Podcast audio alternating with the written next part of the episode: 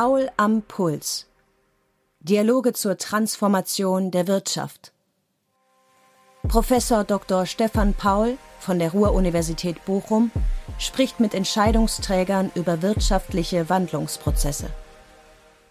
Bei der Bekämpfung der Corona-Pandemie steht die Healthcare-Industrie im Fokus, die sich unabhängig von den aktuellen Herausforderungen wie andere Branchen auch durch Digitalisierung und Nachhaltigkeit wandeln muss. Dr. Ellen Hippe ist Chief Financial and Information Officer bei Hoffmann La Roche in Basel, dem weltweit größten Pharma- und Diagnostika-Hersteller, der zuletzt einen Konzernumsatz von 60 Milliarden Schweizer Franken erzielte. Mit Dr. Hippe, zuvor auch bei Fraport, Continental und ThyssenKrupp CFO, habe ich über den Einfluss des Purpose eines Unternehmens auf Kultur und Führung, Innovation und Motivation, Dezentralität und kreatives Arbeiten gesprochen. Man muss immer sehen, wie kommen Effizienz und Innovation zusammen. Und Innovation ist natürlich was Dezentrales, hat sehr viel eben mit Schnittstellen zu tun, hat viel mit Experimentieren zu tun. Und wenn man experimentieren will, dann ist es immer schwierig, das mit allergrößter Effizienz zu machen. Und ich denke, das ist so ein bisschen die Herausforderung, die Balance zu halten zwischen Dezentralisierung, Freiraum, ähm, ähm, Empowerment der Mitarbeiter, Leine lassen, wenn man sagen. Und auf der anderen Seite zu sehen, dass man trotzdem äh, es schafft, das in einem gewissen Kontext zu halten und dann eben auch eine, eine Ressourcenallokation, so will ich vielleicht mal nennen. Effizienz ist vielleicht schon zu weit gegriffen, aber eine Ressourcenallokation ähm, hinzubringen, äh, die am Ende es dann doch schafft, die Ressourcen dort einzusetzen, wo man eben den größten Impact für Patienten erreicht. Und das war sicherlich, das ist in der Pandemie, also ganz klar hervorragend gelungen. Für den CFO der Zukunft wird die Beherrschung der Datenschätze einer Unternehmung seiner Ansicht nach zu einer Schlüsselkompetenz. Der Finanzbereich hat die Chance, das Unternehmen insgesamt zu begreifen und damit auch Performance im Unternehmen. Und zwar nicht nur finanzielle Performance. Ich denke, ich stehe das durchaus auch weitreichend, durch, zu bewerten ja, und da Anregungen zu geben. Und ich denke, Kern dessen, was die finanziert oder die Finanzorganisation liefern muss, ist Resource Allocation. Also wo investieren wir eigentlich? Ja, und das untermauert mit quantitativen Daten. Und Sie haben vollkommen recht, diese Daten müssen aus einem digitalisierten Backbone kommen. Das ist sozusagen, wir sagen immer der, dem, Democratizing Data. Also, dass jeder auf Daten zurückgreifen kann. Ich meine, früher war das immer ja so ein Mysterium, vertraulich. Und, und wir arbeiten genau am Umgekehrten, dass die Daten eigentlich jedem zur Verfügung stehen. Ja, und dass man Daten zusammenziehen kann. Heute genau wie bei Google. Also wenn wir uns äh, am, am, am Esstisch streiten bei uns in der Familie, ja, was nun genau das Faktum ist, dann wird gegoogelt und dann ist es da und dann wird weiter diskutiert. Und so stelle ich mir eigentlich äh, das Finanzmanagement der Zukunft vor. Ja, wir sitzen am Tisch, wir haben eine Frage, ja, okay, die Frage wird sofort beantwortet und dann geht's weiter, ja, dass man eben in der Tat die unternehmerische Entscheidung treffen kann. Aber was es bedingt, äh, nochmal, ist, dass man ein umfassendes Konzept hat, dass man 100 Prozent am Purpose, am Zweck, ja, an der Bestimmung des Unternehmens hängt, dass man eben auch einen Open Source Approach hat, das haben wir ja gemacht, dass man eben Kritik von außen auch einholt und sagt, ist das eigentlich, was wir machen, macht das Sinn oder gibt es da bessere Ansätze? Und dass man Digitalisierung einführt und da, dann auch die Investition zur Verfügung stellt.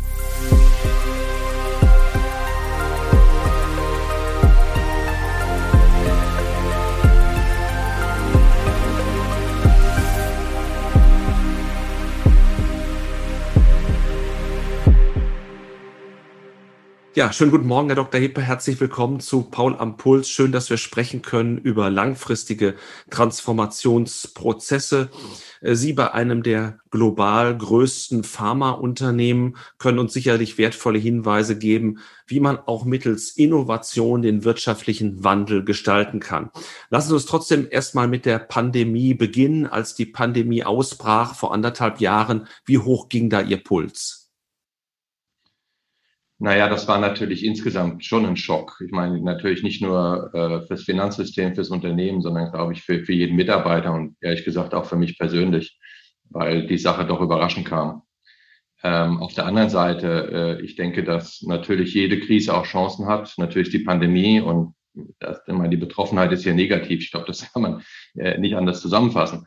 Ähm, auf der anderen Seite ist natürlich aber auch so eine Situation eine große Chance, Dinge neu zu erfahren. Und ich glaube, das haben wir alle, dass wir heute äh, dieses Interview so durchführen und das auch irgendwie so empfinden, dass das eigentlich ziemlich okay ist und ganz gut funktioniert, ist sicherlich auch ein Resultat der Pandemie. Und ich bin sicher, äh, gibt es viele Effekte und da werden wir sicherlich noch drüber reden. aber dass äh, man sicherlich auch aus so einer Situation was, was Gutes machen kann. Bevor wir konstruktiv... So, es ist sicherlich unter der, der, sozusagen der Umschwung, uns darauf einzustellen, das ist gut gelungen. Ja, bevor wir konstruktiv auch werden, das ist immer gut. Trotzdem im Rückblick nochmal, was waren die dramatischsten Ereignisse im Lauf der letzten äh, anderthalb Jahre? Naja, dramatisch war sicherlich die Sorge um die Mitarbeiter. Ich denke, das ist der, der, der Hauptpunkt, ähm, weil natürlich wir, ähm, heute sind wir in einer anderen Situation, wissen wesentlich mehr über den Virus. Ähm, natürlich ist man auch, wenn man bei Roche beschäftigt ist, hat man das Privileg, dass man in der Tat viele First-Hand-Information hat zu dem Thema. Äh, das macht einen robuster im Umgang äh, mit der Thematik. Das hat also sicherlich geholfen. Aber natürlich, wir sind von einem auf den anderen Tag ins Homeoffice gegangen. Ähm, äh, jeder hat sich gefragt, wie groß ist das Risiko eigentlich? Wir haben uns gefragt, was müssen wir beitragen als Diagnostiker und Pharmaunternehmen in dem Kontext und was können wir tun? Ähm, und ich denke, das ist auch eine Sache, die mich schon mit Stolz erfüllt.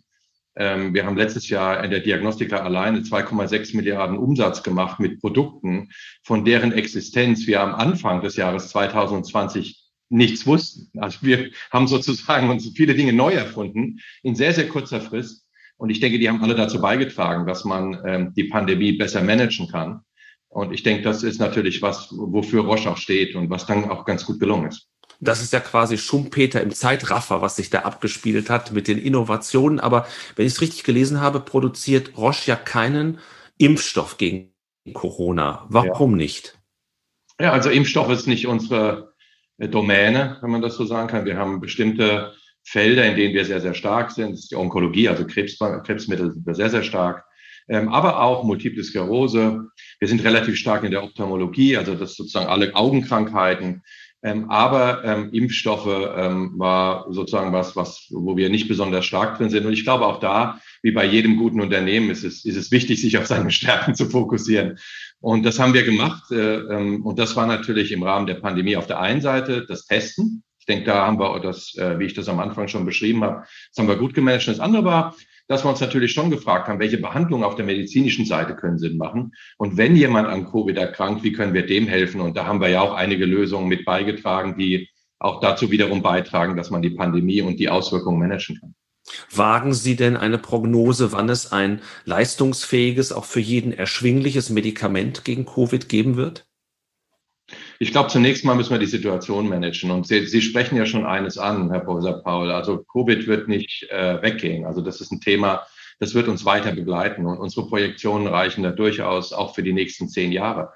Natürlich wird die Auswirkungen dessen, dass Menschen erkranken, das wird viel weniger werden. Ja, das wird irgendwie so dann am Ende, ich will das nicht vergleichen mit der Grippe, weil ähm, in der Tat ist das, äh, wenn man die Krankheit bekommt, das hat äh, heftigere Auswirkungen als eine Grippe selbst. Aber von der ähm, von der Auswirkung der Krankheit und wer erkrankt. Ich denke, die Zahlen werden wahrscheinlich ungefähr ähnlich sein im Zeitablauf, die man sehen wird. Aber genauso wie Sie es sagen, deswegen wird es natürlich den Drang geben, auch dafür dann Behandlungen zu finden. Und ich glaube, die werden dann auch davon abhängig sein, ähm, äh, wie stark man erkrankt, weil man sieht ja, es ist ganz unterschiedlich. Manche, manche haben gar keine großen Symptome, manche haben sehr starke Symptome und bis hin, dass man von der Krankheit sterben kann. Ich denke, das ist unbestritten. Und für all diese Phasen wird es Dinge geben, aber wo wir sozusagen, was mich am meisten begeistert, aber man muss immer aufpassen, im Pharma äh, äh, sozusagen die, die, die, ähm, die Raten, dass etwas nicht gelingt, die sind sehr, sehr hoch.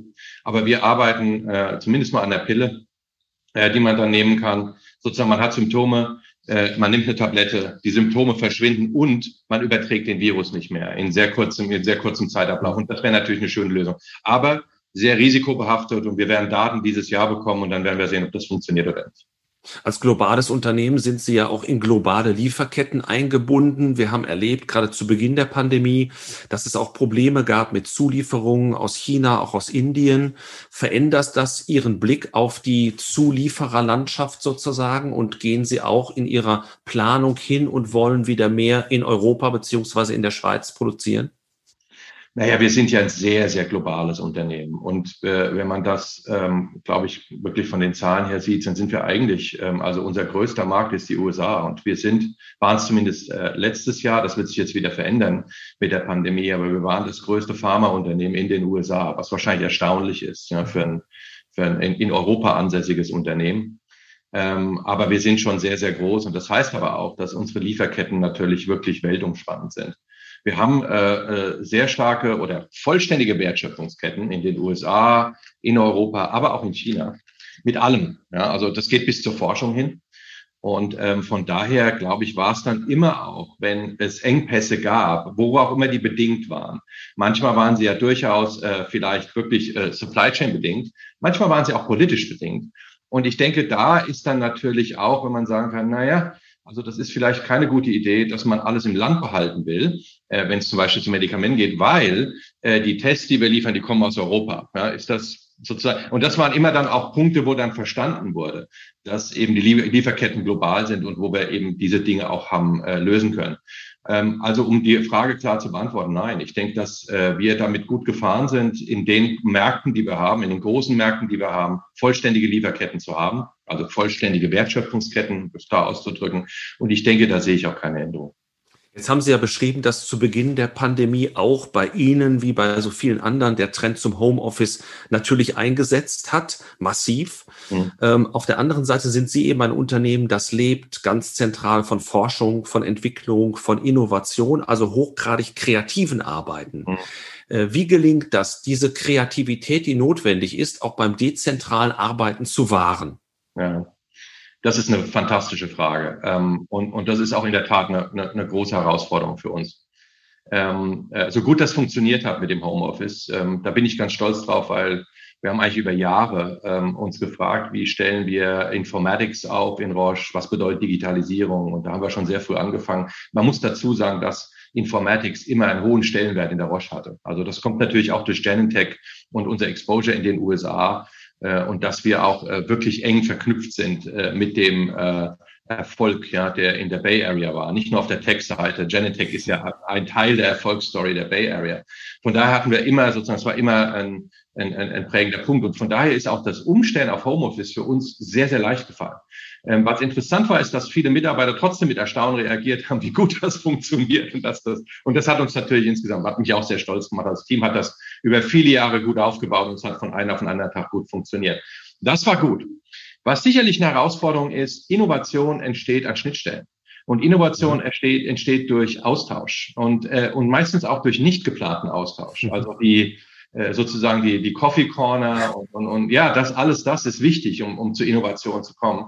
Und äh, Sie haben recht, äh, Professor Paul. Unser Unternehmen, äh, wir haben, wir geben über 12 Milliarden US-Dollar im Jahr für Forschung und Entwicklung aus. Ähm, damit haben wir den durchaus weitaus ja, äh, größten ähm, Forschung und Entwicklungsaufwand äh, in unserer Industrie. Ähm, und ähm, natürlich sind wir davon abhängig, ja, dass wir sozusagen immer wieder Innovation haben. Das ist sozusagen bei uns, das ist das Geschäftsmodell. Immer wieder neu zu innovieren und immer wieder neue Dinge zu haben. Und wir haben uns schon sehr gefragt, weil vieles spielt sich im Labor ab. Also am Ende haben wir, wie Roche auch ist, sehr differenziert gemanagt. Wir haben, wir haben dazu gesehen, dass unsere Leute im Labor arbeiten können unter sicheren Bedingungen, haben sogar dafür gesorgt, dass eben Mitarbeiter, die eben Risiken bedeutet hätten, eigentlich nicht kommen, sondern dass wir das fokussieren auf Leute, die im Labor sind, die in, in, in der Fabrikation arbeiten, äh, dass wir die geschützt haben, sehr, sehr stark. Ähm, aber am Ende muss man sagen, ähm, ja, das ist immer noch eine Sorge. Ähm, dass wir immer wieder die auch in der Forschung zusammenbringen, die am Ende unsere Innovation befördern. Was ich allerdings auch sagen kann, ist, wir haben das jetzt geprüft, weil wir haben ja im Moment auf der Pharmaseite 86 neue Produkte in der Pipeline. Das ist bei weitem die breiteste Pipeline in der Industrie. Ähm, haben wir da Verzögerungen? Und da kann ich mit, denke ich, heute sagen, dass die Verzögerungen, die wir haben, sehr klein sind, beziehungsweise gar nicht existieren. Also so weit ist es uns gelungen, das eigentlich ganz gut zu matchen. Bei der Diagnostik sowieso nicht. Und verändert sich was, wenn man das schon sagen kann, in der Unternehmenskultur? Schweißt das sozusagen ein Unternehmen stärker zusammen oder erhöht das die Fliehkräfte? Naja, Roche hat ja einen sehr starken Purpose. Ja, also ich glaube, im Deutschen würde man sagen Zweck oder Bestimmung. Ja, ich glaube, das im Deutschen Sinn. ein bisschen steif. Ja, aber, aber ähm, also unser Purpose ist doing now what patients need next. Und ich denke, wer in unserem Unternehmen arbeitet, der liebt diesen Purpose. Der liebt es, dass er äh, eine Chance hat, sozusagen es Patienten besser gehen zu lassen. Und wir sind ja auch, und das ist vielleicht auch erstaunlich, viele kennen uns ja gar nicht so gut. Und ich muss ganz gestehen, als ich zum ersten Mal Kontakt hatte zu Roche, ging mir das auch so. Also mir war nicht klar, dass das ein Unternehmen ist. Man, wir haben heute ein Market Cap von rund 280 Milliarden US-Dollar, Schweizer Franken. Wenn man das mal mit einer Siemens vergleicht oder mit anderen, da sind wir da weit, weit von entfernt. Aber ähm, Äh, ich glaube, dass das Wesentliche ist, dass wir natürlich auch äh, Medikamente herstellen für wirklich äh, schwere Krankheiten. Ja, ich habe äh, Krebs angesprochen, Multiple Sklerose. Ich denke, das ist auch was, was man in dem Sinne nicht ähm, bewerben kann. Deswegen ist für uns wichtig, dass natürlich Leute verstehen, was machen wir. Und das verstehen unsere Mitarbeiter. Und ich denke, das schweißt zusammen. Das ist eigentlich das wesentliche Element. Und dann haben wir von äh, circa einem Jahr uns noch entschlossen, dass wir uns Ambitionen geben. Wir nennen die die 10-Year Ambitions und die sind wirklich sehr, sehr ehrgeizig. Und das schweißt noch mal mehr zusammen. Ich denke, dass wir schon sehr äh, mit großer Kohäsion ähm, in, in die Pandemie gegangen sind und dass die Pandemie dann noch mal dazu beigetragen hat, ja, dass wir uns noch mal mehr an den 10-Year Ambitions und auch an unserem Purpose orientiert haben. Äh, und dass sozusagen auch die Erfolge, die wir hatten, äh, damit zusammenhängen. Aber ich denke, dass Roche sowieso einen sehr starken Purpose hat, ich höre manchmal sogar, dass das sozusagen, dass das manchmal fast wie, äh, dass der, der, der Wertezusammenhalt in der, in der Roche so groß ist, dass das manchmal von außen auch als bisschen komisch gesehen wird. Aber ich denke, es ist vollkommen natürlich, weil ähm, wir haben einfach eine tolle Sache, an der wir arbeiten und für die es sich lohnt, jeden Morgen aufzustehen starke Unternehmenskultur kann ja auch zum Problem werden, wenn sie zur Erstarrung führt. Das ist genau. Ihnen nicht der Fall, weil Sie ja über Innovation auch genau. viel gesprochen haben. Aber für Sie als Vorstand nochmal die Frage, wie führt man in so einer Situation? Verändert sich etwas, äh, sein Team zusammenzuhalten und zu motivieren, wenn die ja. Unsicherheit ja doch deutlich steigt? Also Roche ist ein sehr dezentrales Unternehmen. Und das war sicherlich auch ein Punkt, äh, den ich für mich verändern musste, als ich da in die Roche gekommen bin. Also in der Roche ist es nun nicht so, ähm, dass sie sozusagen was sagen und das passiert. Ähm, also Top-Down ist, ist keine große Stärke von Roche. Und ehrlich gesagt, äh, ich sehe das als großen Vorteil mittlerweile. Natürlich muss immer eine Führungskultur das Geschäftsmodell widerspiegeln ähm, und, und, und die Dinge, die man erreichen will. Aber ich denke, in Roche, ähm, da war es eher, dass man, und man führt eher kontextual, also man baut einen Kontext auf, ein Framework, ja, irgendwelche Werte, die man erreichen will, und sagt man eine Ambition dazu. Und das reicht eigentlich schon, um die Mitarbeiter in die richtige Richtung zu führen. Und so haben wir das in der Pandemie auch gemacht. Das war äh, nicht notwendig, dass wir jetzt dann massiv top-down kommen und dann sagen, ja, und diese drei Sachen müsst ihr machen und die vier anderen Sachen, sondern ich denke, unsere Mitarbeiter haben sehr gut gewusst anhand des Kontextes, was zu tun ist und haben sich da hervorragend aufgestellt. Äh, natürlich ist so eine Kultur mit der dezentralen Herangehensweise, die Roche hat, vielleicht auch nicht die allereffizienteste, das gebe ich, das räume ich gerne ein, aber ähm, man muss immer sehen, wie kommen Effizienz und Innovation zusammen. Mhm. Und Innovation ist natürlich was Dezentrales, hat sehr viel eben mit Schnittstellen zu tun, hat viel mit Experimentieren zu tun. Und wenn man experimentieren will, dann ist es immer schwierig, das mit allergrößter Effizienz zu machen. Und ich denke, das ist so ein bisschen die Herausforderung, die Balance zu halten zwischen Dezentralisierung, Freiraum, ähm, ähm, Empowerment der Mitarbeiter, Leine lassen, wenn man sagen. Und auf der anderen Seite zu sehen, dass man trotzdem äh, es schafft, das in einem gewissen Kontext zu halten und dann eben auch eine, eine Ressourcenallokation, so will ich vielleicht mal nennen. Effizienz ist vielleicht schon zu weit gegriffen, aber eine Ressourcenallokation ähm, hinzubringen, äh, die am Ende es dann doch schafft, die Ressourcen dort einzusetzen, wo man eben den größten Impact für Patienten erreicht. Und das war sicherlich, das ist in der Pandemie, also ganz klar hervorragend gelungen. Jetzt eine Frage an den CFO zur Ressource Finanzmittel. Ist ja auch eine ganz zentrale. Hat sich durch die Pandemie in Ihrer Finanzierungspolitik etwas geändert? Ähm, eigentlich nicht. Ähm, ich denke, dass äh, die Veränderungen durch die Finanzkrise immanent waren. Ich meine, äh, wir haben ein, ein, ein AA3-Rating bei Moody's, wir haben ein AA-Rating bei S&P.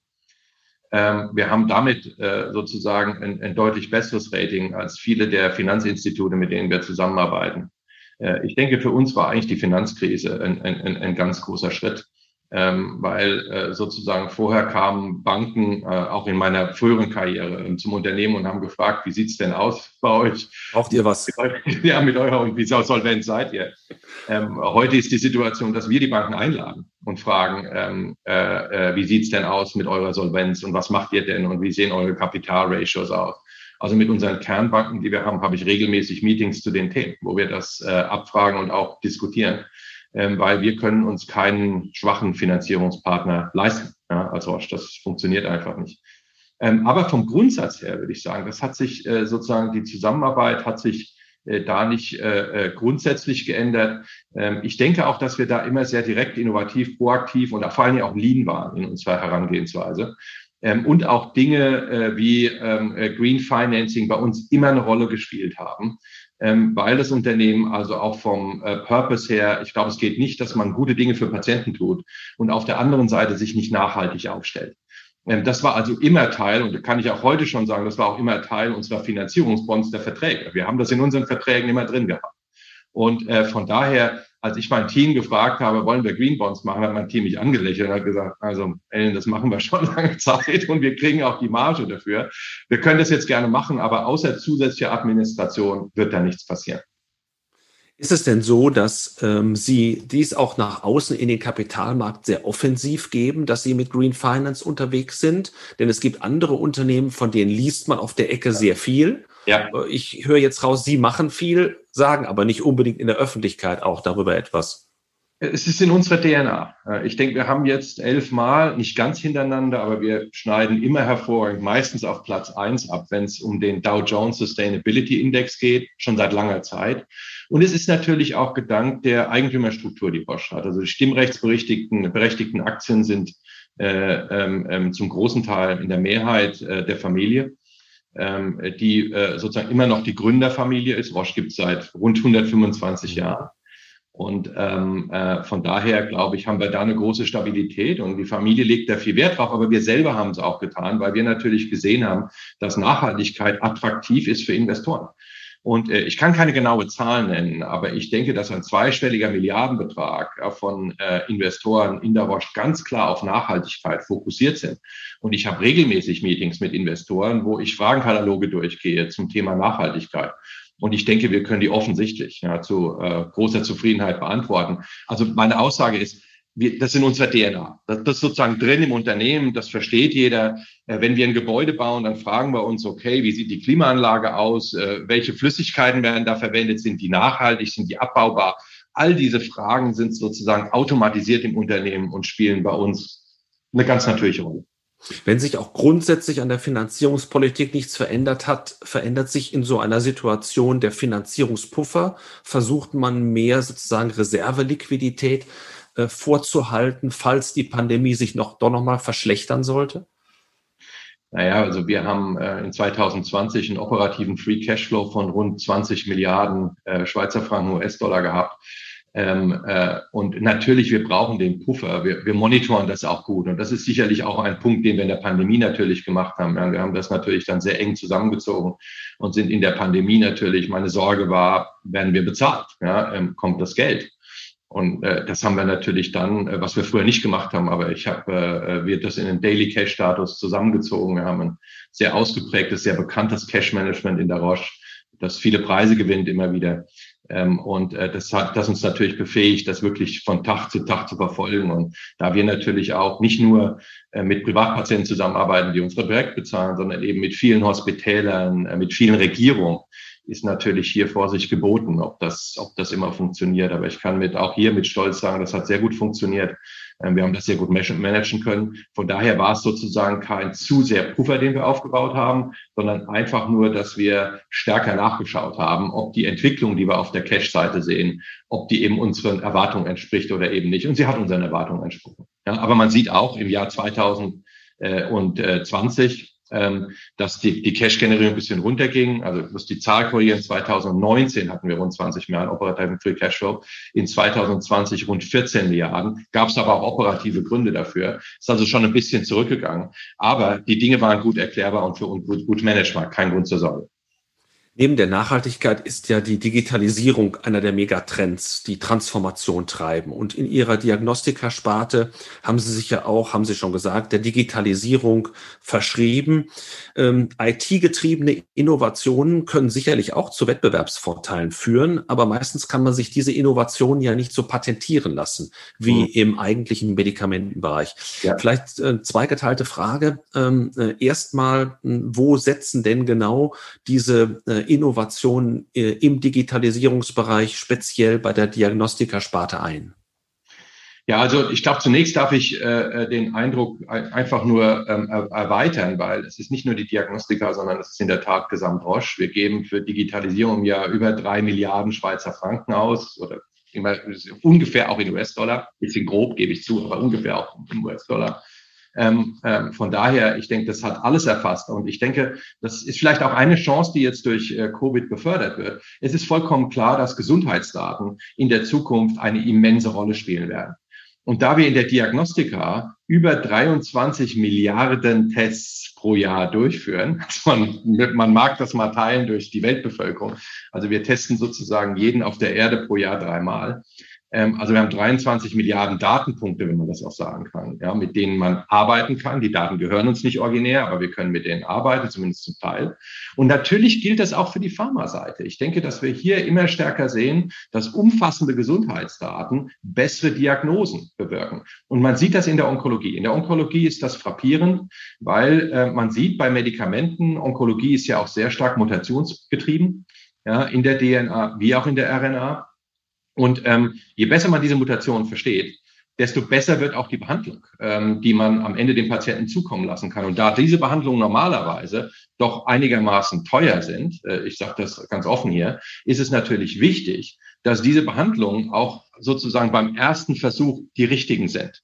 Und da sehen wir enormen Verbesserungsbedarf ja, und dem, der dann auch am Ende dazu führen kann, dass in der Tat die Kosten für solche schweren Krankheiten runtergehen werden, ja, auf einer absoluten Basis. Also von daher Digitalisierung für uns, die richtigen Daten zusammenzubringen, am Ende dazu äh, beizutragen, dass wir eine umfassende Diagnose des Patienten sicherstellen können, dass am Ende wirklich das richtige, die richtige Behandlung für den Patienten darstellt und, und dazu führt, das ist für uns ein ganz großes Ziel. Geht das so ein bisschen in Richtung eines wirklich individuellen Medikaments für jeden Patienten? Das ist ja heute schon der Fall im, im, im, im, im Thema der Gentherapien, äh, wo Roche ja auch engagiert ist. Das ist noch kein breites Feld, aber im Prinzip äh, kann man das ganz klar so sehen. Aber äh, was so ein Zwischending äh, der Individualisierung ist, sind eben Medikamente, die ähm, genau auf eine Mutation ausgerichtet sind. Darf Ihnen ein Beispiel geben? Wir haben eine äh, Medikament Alesenza, das ist bei Lungenkrebs. Lungenkrebs ist eine sehr, sehr schwere Erkrankung, die in aller Regel auch sehr schwer diagnostiziert wird, weil man, und dann, man entnimmt ungern Gewebe aus der Lunge, das ist sehr, sehr schmerzhaft und man kann sich das sofort vorstellen, das ist nicht gut.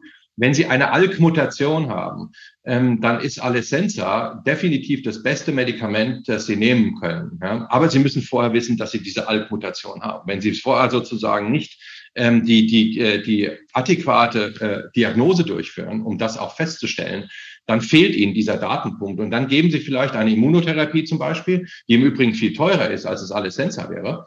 Ähm, und die hilft auch, aber die hilft lange nicht in dem Umfang, wie es, wie es Alesenza könnte. Also das ist nur ein Beispiel. Deswegen, ich denke, ja, das wird immer individueller. Diese Mutationen treten natürlich bei mehr Patienten auf, aber es ist absolut vorstellbar, dass in der Zukunft es wirklich dann customized, ja, Behandlungen gibt. Behandlung gibt es heute schon, aber customized Produkte gibt äh, für, ähm, für Patienten mit Krebs, aber durchaus auch in anderen, in anderen Krankheitsformen. Nach dem, was Sie über Ihren Datenschatz berichtet haben, über die Milliarden von Testdaten, ähm, vor dem Hintergrund, wie sehen Sie diese Diskussion, die wir auch hier in Deutschland führen zum Thema elektronische Patientenakte? Äh, ist das dann nicht Steinzeit im Vergleich zu dem, was über das äh, Sie verfügen? Naja, ich glaube, das eine bedingt das andere. Ähm, ich glaube äh, natürlich, äh, und ich meine, diese ganze Dis Diskussion, am Ende gehören die pa Daten immer dem Patienten. Also das ist, glaube ich, das muss man klar sagen. Die Frage ist, kann man mit den Daten arbeiten, äh, wenn sie hinreichend anonymisiert werden? Ich denke, dass das heute technologisch absolut darstellbar ist. Ich denke, dass die Chance gering ist, dass man äh, irgendwie Daten zurückführen kann auf einen Patienten auf Basis der heutigen Technologien. Ähm, aber ähm, sozusagen, Sie sagen das Richtige, Herr Professor Paul, der Schatz, der daraus entsteht, der ist enorm. Weil natürlich ist es interessant zu sehen, wie haben bestimmte Patienten auf bestimmte Medikamente reagiert, vor allen Dingen im Zeitablauf. Wir machen ja heute klinische Studien, ähm, wo wir äh, in der klinischen Studie auf der einen Seite ähm, sozusagen den Patienten vielleicht das Standardmedikament geben, manchmal gar nichts geben. Und dann vergleichen wir das mit einer anderen Patientenpopulation, die ein innovatives Medikament nimmt. Jetzt nehmen wir das mal für die Onkologie. Und das ist natürlich frustrierend für die Patienten, wenn die in eine klinische Studie gehen und sie dann gesagt bekommen, es kann sein, ja, dass du äh, das normale Medikament bekommst, obwohl natürlich jeder Patient, der in eine klinische Studie geht, am Ende eigentlich gerne das, das innovative Medikament hätte, weil er sich davon mehr verspricht und auch zu Recht. Der Punkt ist aber, warum machen wir noch diese Kontrollarme, wie das dann heißt, mit dem Standard of Care oder mit Placebo? Naja, weil wir die, die historischen Daten nicht auswerten können. Und man stelle sich nur mal vor, man bräuchte gar keine klinischen Studien für historische da oder für sozusagen für den Standard of Care zu machen. Wenn Sie Medikament nehmen wie Avastin, damit sind hunderte von Millionen von Patienten behandelt worden. Wenn wir die Daten zur Verfügung hätten, dann könnten wir uns das sparen. Wir müssten die Patienten nicht frustrieren und wir hätten weniger Kosten in den klinischen Studien, was sich sicherlich auch auf die Medikamentenpreise auswirkt. Nur ein Beispiel. Ja, äh, Forschung, das haben Sie gesagt, ist zeitintensiv. Es gibt auch eine hohe Scheiterungsrate. Das kann man nicht verändern. Ähm, vor dem Hintergrund wäre ja auch eine Überlegung, ich weiß nicht, inwiefern die Roche das macht, dass man eben nicht nur selbst forscht, sondern dass man auch ganz gezielt Start-ups, junge Unternehmen aufkauft, die mit innovativen Ideen nach vorne gehen. Äh, ich glaube, BioNTech kannte kaum jemand aus der breiteren Öffentlichkeit vor zwei Jahren. Äh, nun sind die wirklich nach oben geschossen. Bei Ihnen wird das anders sein. Aber trotzdem die Frage, ähm, gibt es eine Tendenz auch bei Ihnen stärker Startups äh, in Ihrem eigentlichen Kerngeschäftsfeld zumindest zu beobachten, vielleicht auch verstärkt aufzukaufen? Also also Paul, Sie sprechen da was ganz Wesentliches an und das ist eigentlich das Geschäftsmodell, weil ähm, der Punkt ist der, ähm, wir, ähm, die meiste Innovation, die wir bei Roche haben, und da gibt es unterschiedliche Zahlen bei uns, 50 Prozent, 66 Prozent, kommt von außen. Ähm, und was Roche besonders gut kann, ich denke, wir sind auch stark in der Forschung, aber eigentlich am stärksten sind wir in der Entwicklung. Und was wir gut können, ist klinische Studien aufsetzen. Wir können sehr, sehr gut äh, mit den Behörden zusammenarbeiten, um auch eine Genehmigung zu bekommen. Und das ist in aller Regel sehr, sehr schwierig für Startups. Deswegen Startups arbeiten eigentlich ab einem gewissen Punkt mit uns zusammen. Wesentlich ist, dass wir diesen Startups die Sicherheit geben, dass am Ende wir der Partner sind, der mit der höchsten Wahrscheinlichkeit ihr Medikament auch zur Markteinführung bringt. Und ich glaube, das müssen wir immer wieder, da müssen wir dran arbeiten, aber da schließen wir auch, schließen wir auch in den Rankings immer hervorragend ab. Von daher ist das eine Synergie. Das ist eine Synergie und wir arbeiten sehr, sehr viel mit Startups zusammen. Und das zeigt auch, ich meine, die Roche hat die kritische Masse. Wir können uns leisten, leisten zu scheitern. Das kann natürlich alles ein Startup nicht. Äh, und wir haben eben dieses interne Know-how, äh, um eben äh, ein, ein Medikament am Markt einzuführen und nicht nur einzuführen, sondern es am Ende auch wirklich zu vermarkten, und zwar weltweit zu vermarkten. Das ist alles das, was ein Startup am Ende nicht liefern kann. Also von daher, da gibt es eine ganz enge Zusammenarbeit. Und ich kann mit Stolz auch sagen, dass wir mit BioNTech schon lange eine Kooperation hatten. Allerdings hier nicht bei den Vaccinen, sondern bei Cancer Vaccines. Also bei Impfstoffen für Krebs, das passt bei uns sehr gut rein. Das ist natürlich, das ist wirklich äh, eine Vision, äh, was wir machen. Und ich kann auch mit Stolz sagen, dass ich den Ugur hier in Basel getroffen habe und wir ein gutes Gespräch miteinander hatten. Also BioNTech ist was, äh, das ist ein Unternehmen, das uns sehr gut bekannt ist und mit dem wir eng zusammenarbeiten. Vielleicht noch eine Frage zur Wettbewerbsarena. Sie arbeiten immer stärker mit Big Data zusammen.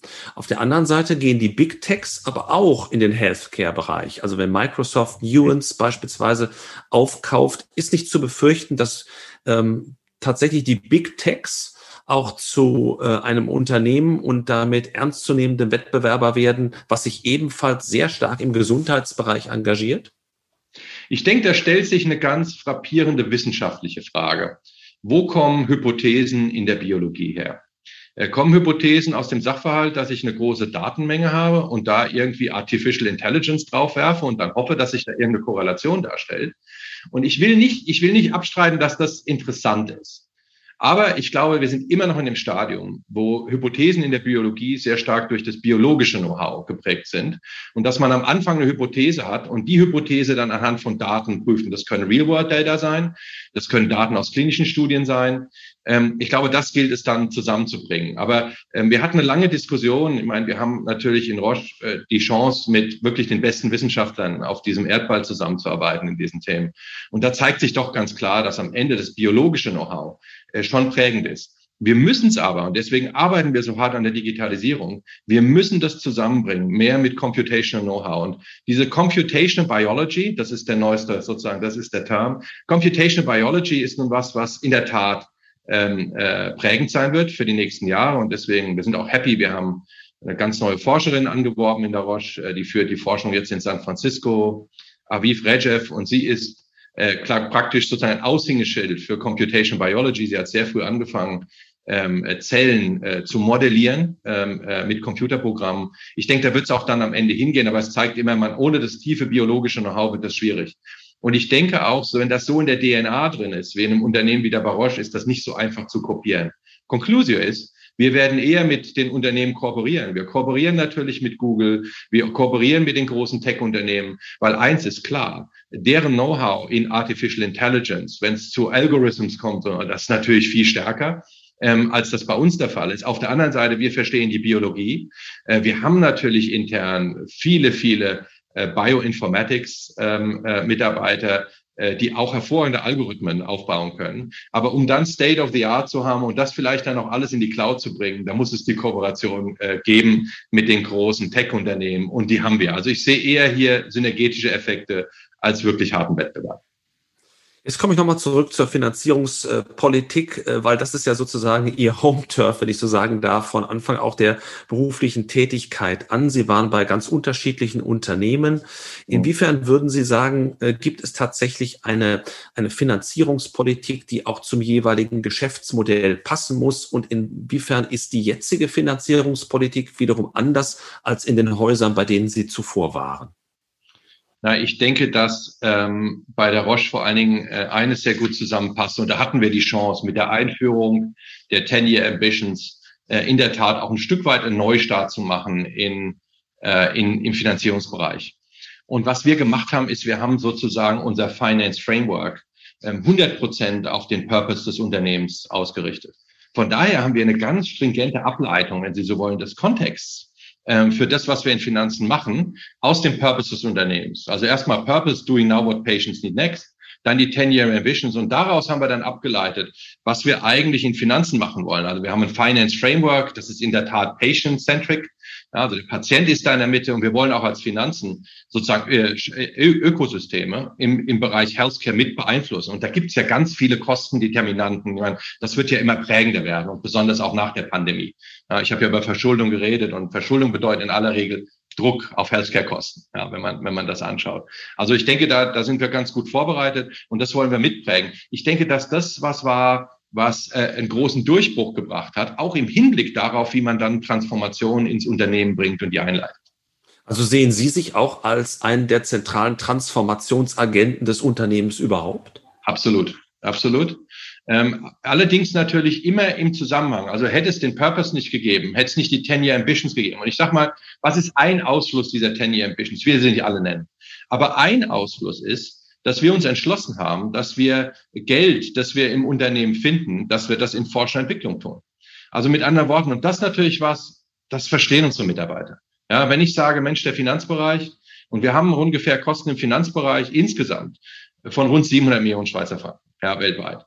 Und wir haben uns entschlossen, wir möchten das äh, doch äh, reduzieren. Wir denken, wir können das besser auf Basis der Digitalisierung, auf Basis dessen, dass wir Shared Service Center einführen und alles das. Und wir haben uns da lange darauf vorbereitet. Wir haben uns mehrere Jahre darauf vorbereitet. Aber die 10 Year Ambitions war dann genau der Zeitpunkt zu sagen, okay, jetzt bündeln wir das alles Jetzt haben wir das alles fertig. Ja, wir haben einen digitalisierten Backbone auf der ERP-Seite, wo wir wissen, was wir machen wollen. Die Shared Service Center sind da ja, mit 24/7, ja, dass wir die sozusagen die ganze Welt damit bedienen können. Die Mitarbeiter haben den Mindset. Jetzt können wir das umsetzen im Rahmen dieser 10-Year Ambitions und das alles auf einmal machen.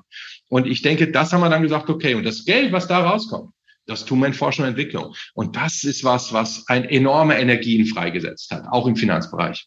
Aber ist das nicht überhaupt die neue Rolle des, sagen wir mal, CFO der Zukunft? Dass er äh, weniger aus dem meistens ja dann doch vergangenheitsbezogenen Reporting kommt, sondern sehr viel stärker in die ja mit, mit AI und anderen Dingen künstlicher Intelligenz erhobenen Datenpools eintaucht und daraus wiederum Steuerungsimpulse für die gesamte Unternehmung gibt? Uh, I couldn't agree more, Professor Paul. Also ich glaube, das ist, das ist genau der Punkt. Ich glaube, was, was was wesentlich ist in all meinen Erfahrungen zum Thema Finanzen, äh, ich nenne das ja Custodian of Performance. Ähm, ich denke, dass, dass sozusagen im, der Finanzbereich hat die Chance, das Unternehmen insgesamt zu begreifen und damit auch Performance im Unternehmen. Und zwar nicht nur finanzielle Performance. Ich denke, ich stehe das durchaus auch weitreichend, durch, zu bewerten ja, und da Anregungen zu geben. Und ich denke, Kern dessen, was die finanziert oder die Finanzorganisation liefern muss, ist Resource Allocation. Also wo investieren wir eigentlich? Ja, und das untermauert mit quantitativen Daten. Und Sie haben vollkommen recht, diese Daten müssen aus einem digitalisierten Backbone kommen. Das ist sozusagen, wir sagen immer de, democratizing data. Also, dass jeder auf Daten zurückgreifen kann. Ich meine, früher war das immer ja so ein Mysterium, vertraulich und, und wir arbeiten genau am Umgekehrten, dass die Daten eigentlich jedem zur Verfügung stehen. Ja, und dass man Daten zusammenziehen kann. Heute genau wie bei Google. Also wenn wir uns äh, am, am, am Esstisch streiten bei uns in der Familie, ja, was nun genau das Faktum ist, dann wird gegoogelt und dann ist es da und dann wird weiter diskutiert. Und so stelle ich mir eigentlich äh, das Finanzmanagement der Zukunft vor. Ja, wir sitzen am Tisch, wir haben eine Frage, ja, okay, die Frage wird sofort beantwortet und dann geht's weiter, ja, dass man eben in der Tat die nur unternehmerische Entscheidung treffen kann. Aber was es bedingt, äh, nochmal, ist, dass man ein umfassendes Konzept hat, dass man 100 Prozent am Purpose, am Zweck, ja, an der Bestimmung des Unternehmens hängt, dass man eben auch einen Open Source Approach hat, das haben wir ja gemacht, dass man eben Kritik von außen auch einholt und sagt, ist das eigentlich, was wir machen, macht das Sinn oder gibt es da bessere Ansätze? und dass man Digitalisierung einführt und da, dann auch die Investitionen zur Verfügung stellt. Ich habe es in vielen meiner früheren Unternehmen erlebt, dass man dann sagt, oh, ERP, das ist ja schon teuer. Ähm, das müssen wir dann so Stück für Stück machen und äh, oh, also ja, also ist das denn jetzt so wichtig und sowas. Und da haben wir in der Roche uns echt zu einem Big Bang entschlossen, ähm, nehmen das Geld in die Hand, äh, werden die komplette, das komplette ERP in diesem Unternehmen erneuern, sind wir voll dabei um eben dann auch wirklich die Daten so ähm, ja jedem Verfügung, zur Verfügung zu stellen zu können, äh, wie wir uns das vorstellen. Aber Sie brauchen dann auch Mitarbeiter, die mit den Daten umgehen können. Und da ist meine Frage wiederum: Verändert sich nicht da auch das Bild sozusagen der Mitarbeiter in der äh, Finanzabteilung? Erstens brauchen Sie überhaupt noch so viele wie bisher?